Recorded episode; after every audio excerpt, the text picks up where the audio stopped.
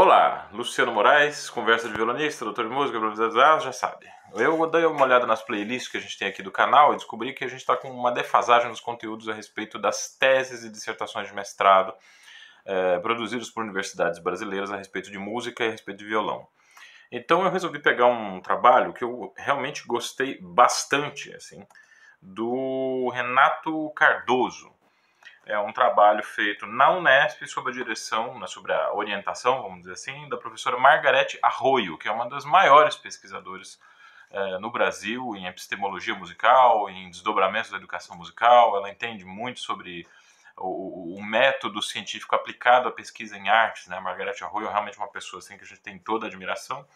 E o Renato parece ter sido um dos seus né, excelentes orientandos e fez aqui esse trabalho que eu acho recomendo muito a leitura. O título completo do trabalho é O conhecimento musical na perspectiva da complexidade. Dois pontos, possibilidades para a educação musical.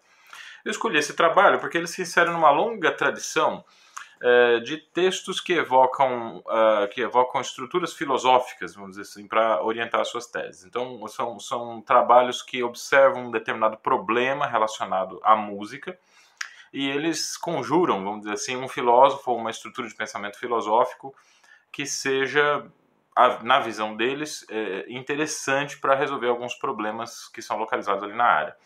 É importante que a gente pense, da gente pensar que essa visão, essa forma de trabalhar né, de pensar o trabalho acadêmico, ela é vista com muito preconceito ainda por alguns setores da, da comunidade musical.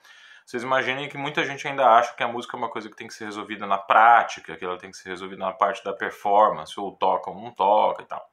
Bom, para essas pessoas eu realmente desejo que elas sejam muito felizes e que elas jamais se defrontem com um problema da área delas que os conceitos aos quais elas estão acostumados não são suficientes para responder porque nesse dia vocês vão se lembrar de mim e de todo esse conjunto de trabalhos a respeito da música que evocam estruturas filosóficas para abordagem e compreensão e entendimento. Então, a pesquisa teórica é fundamental para que a gente não fique preso nos nossos procedimentos congelados, nos nossos hábitos arraigados, nas nossas estruturas de pensamento que foram aprendidas em um determinado momento e depois a gente não consegue mais largar deles, mesmo que a gente tenha descoberto que eles não fazem mais sentido.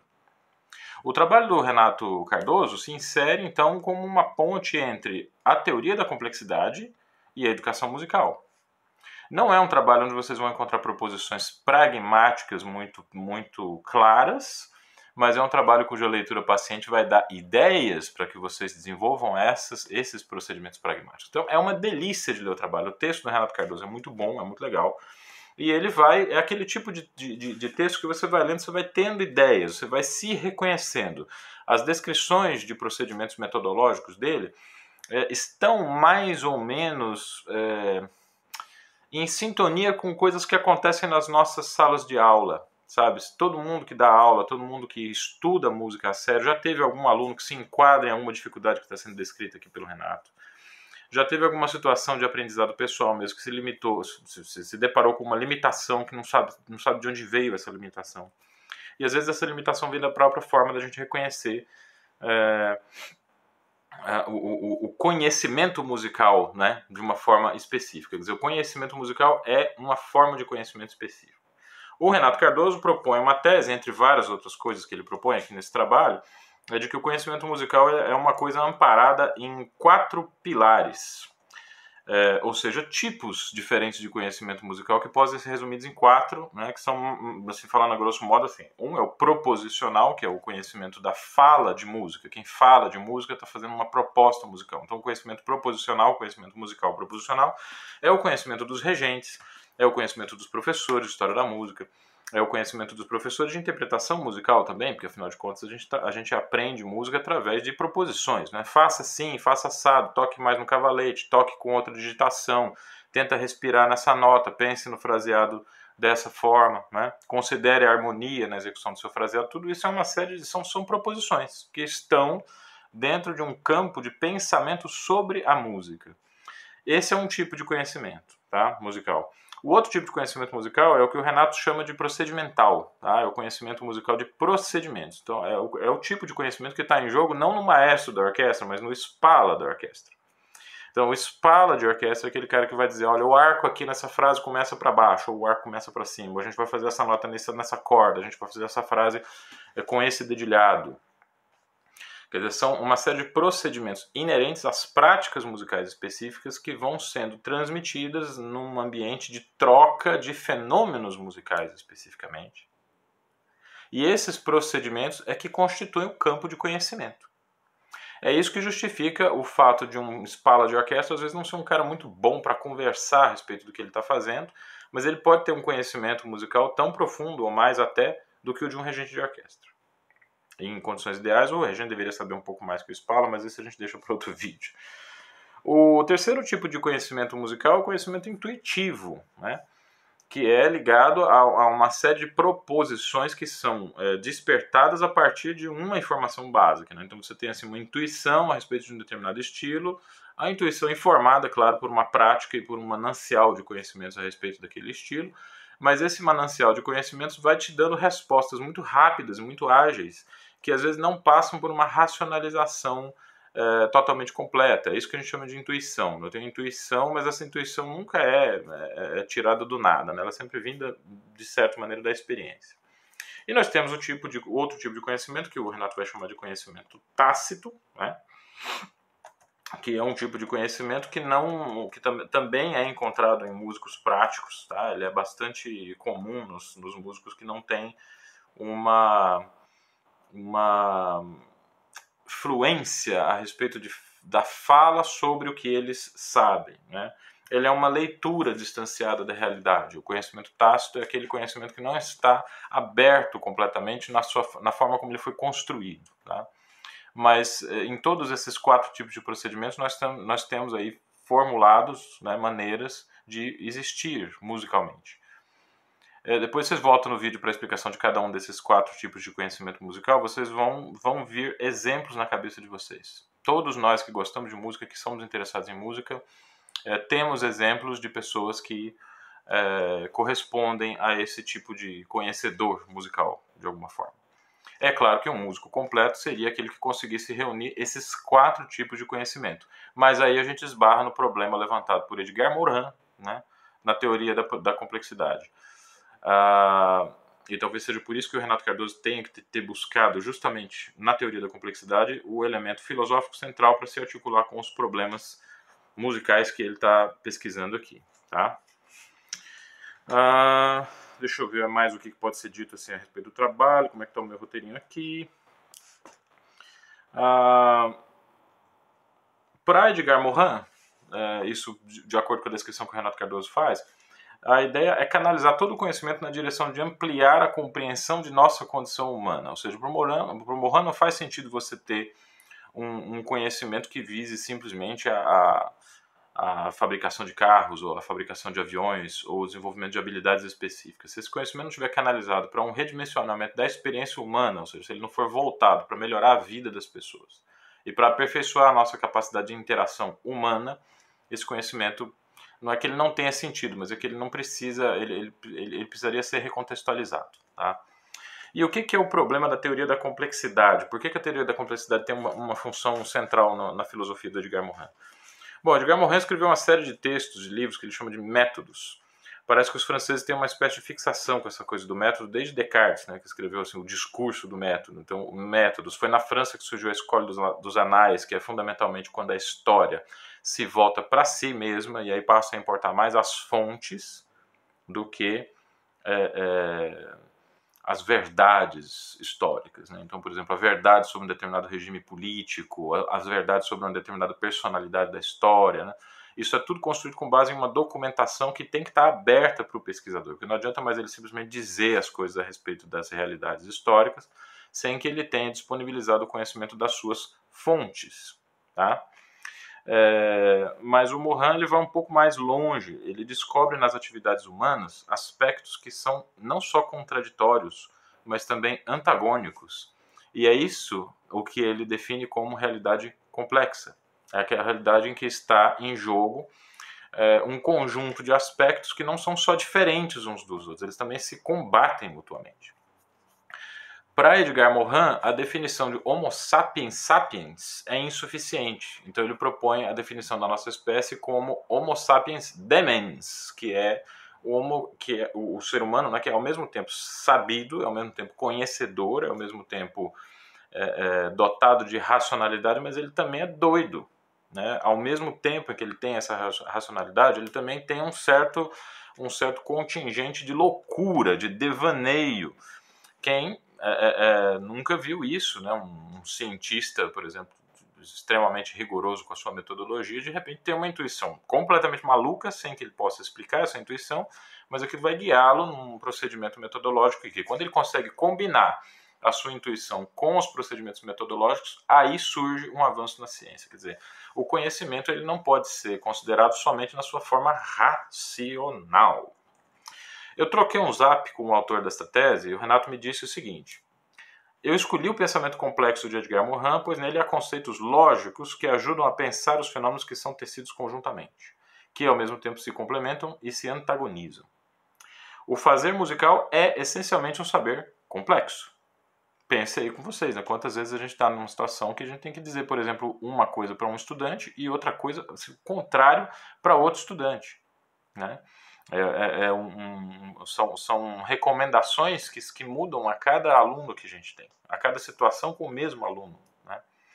E o Renato Cardoso continua.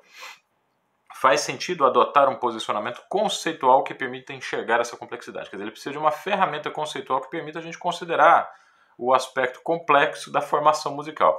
Para o professor de violão não ficar se sentindo assim um esquizofrênico quando ele tiver que dar aula para pessoas diferentes e com isso elaborar cursos que são inerentemente diferentes, divergentes. É uma das razões pelas quais o pessoal da, do ensino tradicional tenta se salvar um pouco das críticas do, da, da da proposição educacional construtivista, né, dizendo assim, olha, tudo bem a aula coletiva, tudo bem a abordagem construtivista, tudo bem uma série de coisas, mas no ensino tradicional a gente tinha essa vantagem de trabalhar individualmente com o aluno e aí fazer proposições que tinham a ver com aquela realidade circunscrita no tempo, no espaço e na sociedade, tá? que estava, digamos, digamos assim, materializada nesse estudante em particular.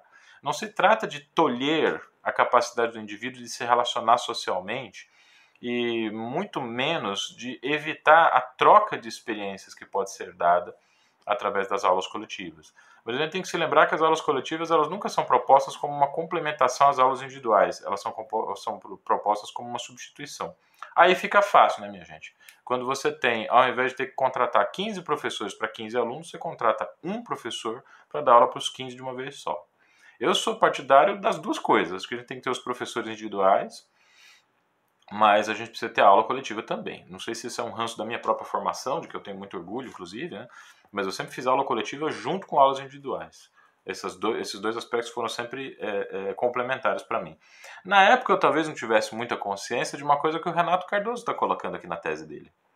A de que esses procedimentos utilizados nas aulas coletivas e individuais muitas vezes são antagônicos para que a gente consiga perceber a, a, a complementaridade dele, a forma deles, né, desses aspectos, e como esses aspectos antagônicos podem se complementar, a gente precisa da ferramenta do pensamento complexo.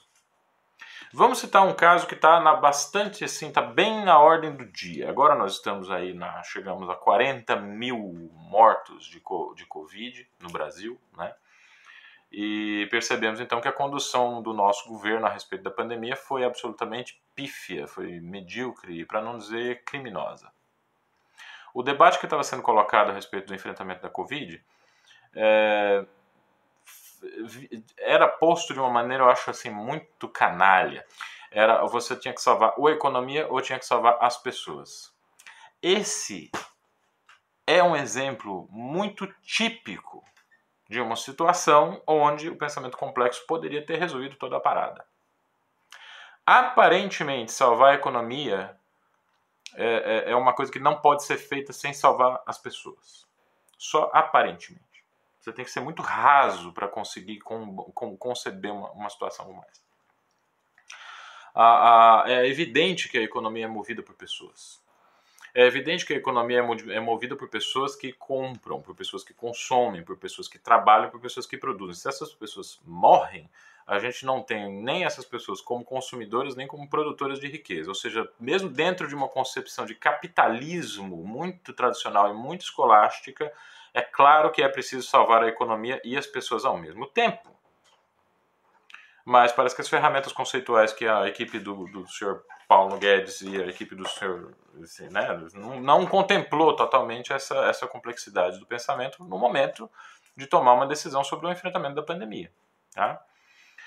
A, a, a, economia é um, é um exemplo de uma ciência que também, assim, pelo menos as teorias mais modernas em economia, têm considerado o pensamento complexo também de uma forma bastante interessante, bastante instigante. Por exemplo, escolasticamente, a economia determina que sempre que um governo imprime moeda, ele gera inflação, porque você começa a ter muito dinheiro circulando e isso aumenta a demanda por produtos, por consumo, e aumenta por demanda, aumenta o preço do, do, do, dos produtos que estão sendo comercializados.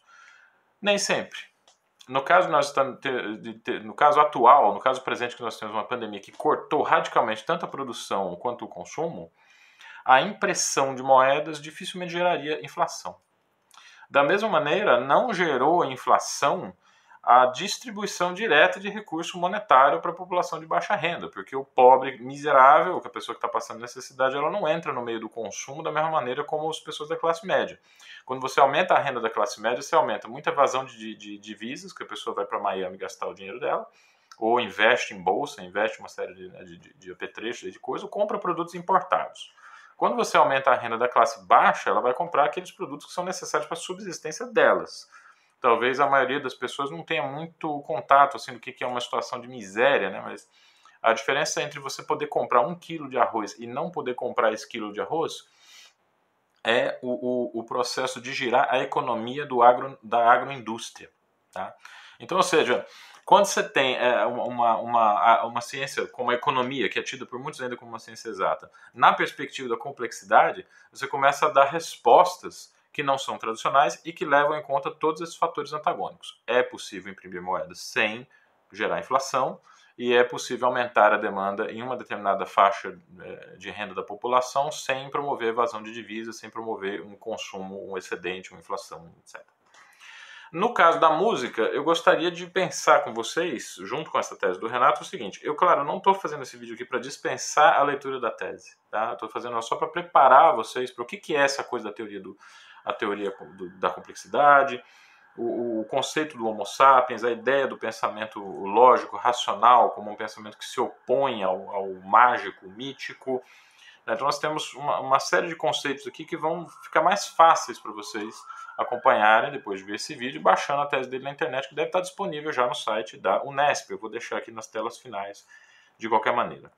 Uma ideia interessante que aparece aqui na tese do, do Renato do Renato Cardoso é de que o sujeito é uma trindade indivíduo, sociedade e espécie. Eu acho isso muito interessante porque as formulações a respeito do ser humano, que o consideram somente como um animal, como um representante de espécie, né, foram as que deram origem ao racismo e a um tipo particular de racismo que a gente chama de eugenismo é, o ser humano não é só uma espécie animal, porque ele tem um conteúdo simbólico nas suas ações que às vezes significam muito mais para ele do que o dia a dia cotidiano daqueles afazeres diretamente relacionados com a sua subsistência.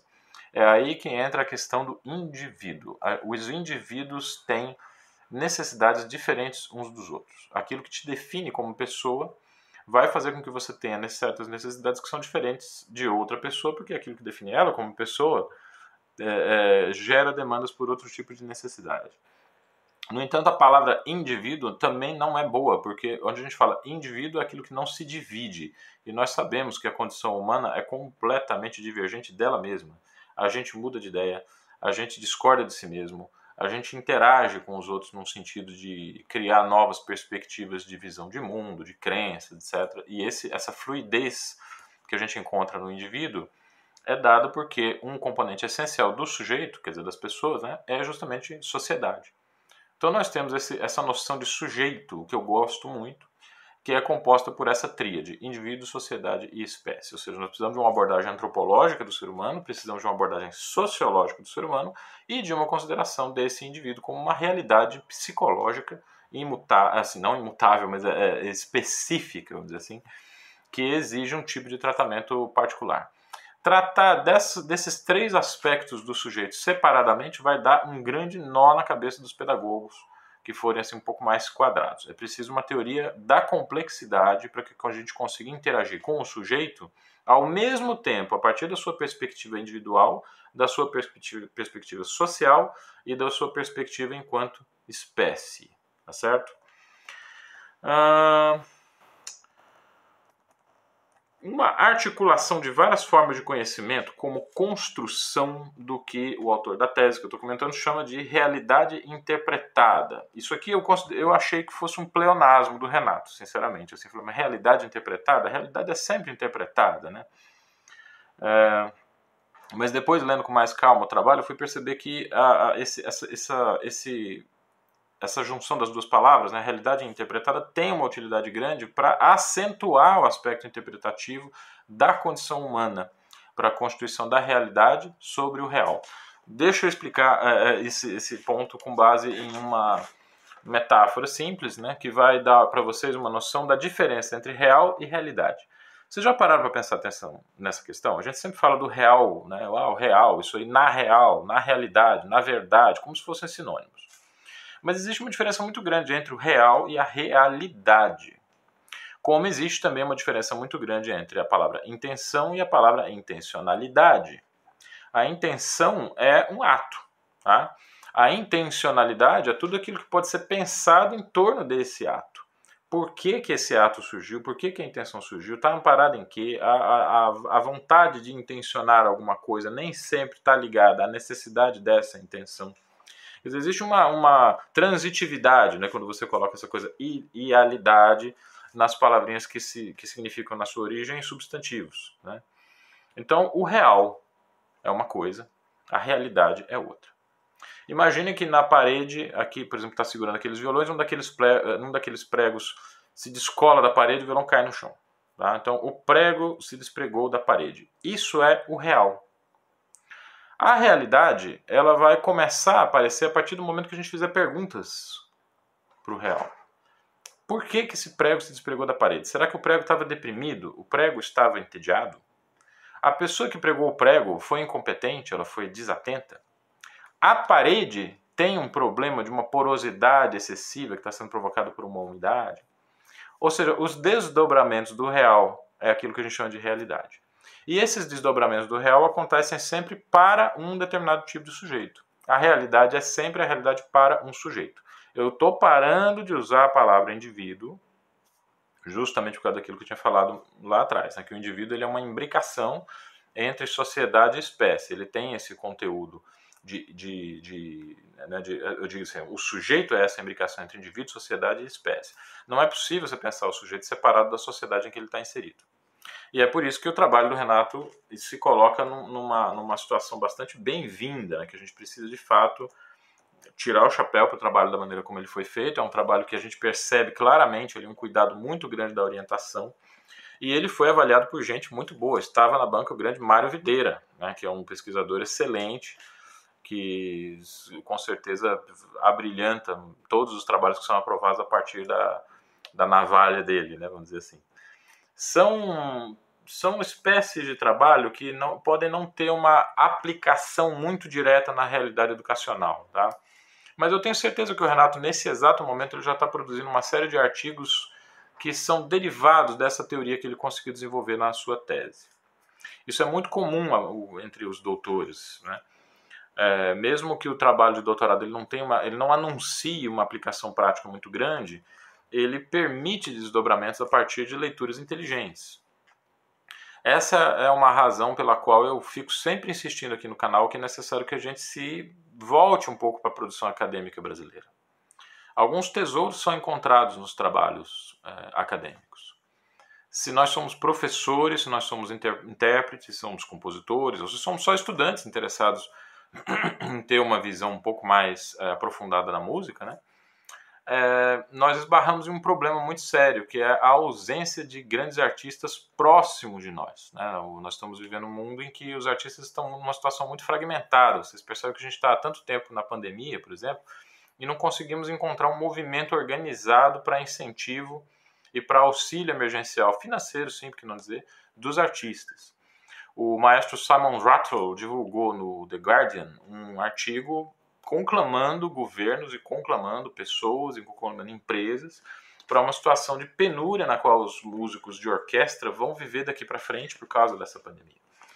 O mesmo jornal, The Guardian, publicou também um artigo do cineasta Sam Mendes, em que ele denuncia os lucros exorbitantes que foram atingidos por plataformas de streaming como Amazon, HBO e outras, que se baseiam justamente no consumo de arte a partir das casas das pessoas. Só que esse consumo de arte ele não poderia ser feito se não tivesse sido produzido por artistas.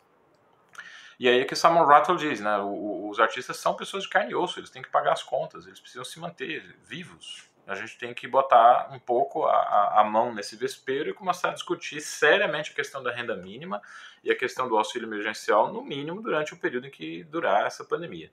Enquanto os nossos governos não tiverem tido a decência e a vergonha na cara de equipar os serviços de saúde público de uma maneira que ele possa absorver o contingente e os infectados que for precisar de atendimento público. Então, assim, esse artigo que foi escrito pelo, pelo Simon Rattle, ele, ele me, me fez pensar muito assim, no, no lugar que tem essa tese do Renato Cardoso. Tá? É, tá todo mundo preocupado com a própria sobrevivência, mas as atividades humanas elas são extremamente complementares. Se um naufraga, o outro daqui a pouco naufraga também.